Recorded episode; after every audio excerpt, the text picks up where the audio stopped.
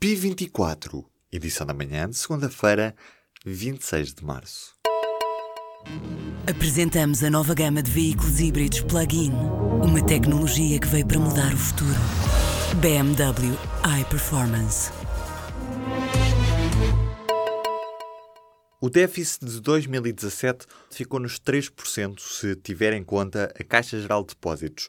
A contabilização no déficit público da totalidade da injeção de capital feita pelo Estado na Caixa Geral de Depósitos faz puxar para cima um número historicamente baixo. Seu efeito caixa, o déficit foi de apenas 0,9%, um valor que fica abaixo do previsto pelo Governo e que iguala já a meta traçada para este ano.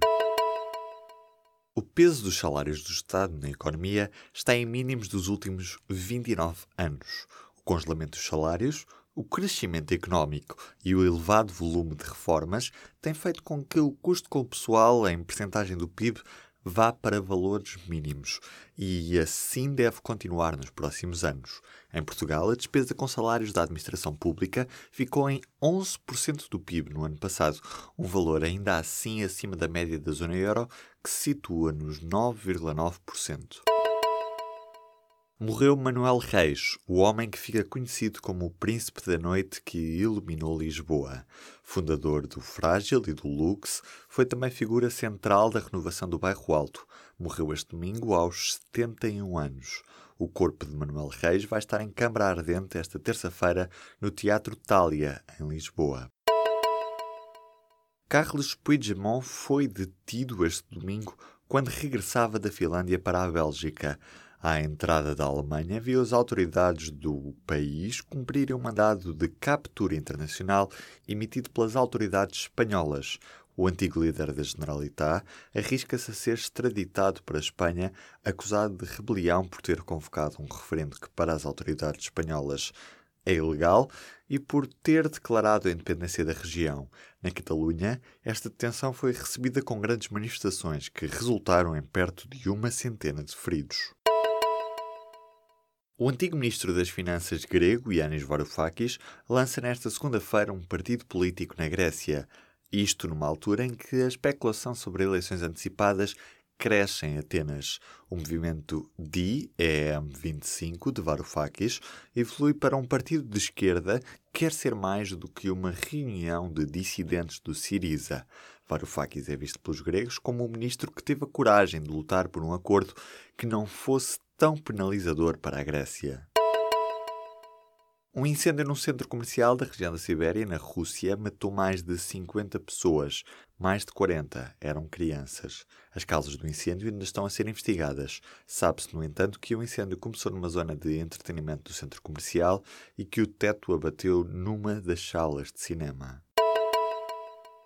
A atriz de filmes pornográficos Stormy Daniels disse neste domingo, numa entrevista ao programa 60 Minutes da CBS, que foi ameaçada e coagida a manter-se em silêncio sobre uma suposta relação extraconjugal com o atual presidente dos Estados Unidos.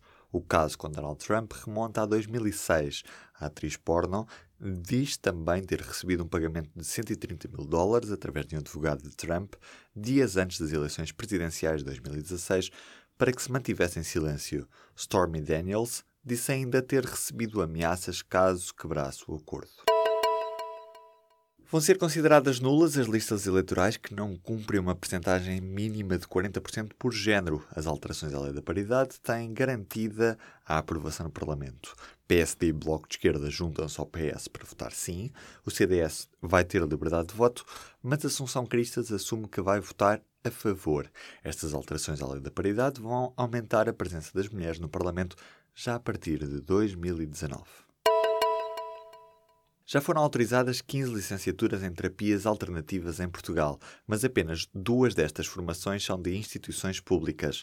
A Agência de Avaliação e Acreditação do Ensino Superior autorizou desde 2013 vários cursos de osteopatia e acupuntura.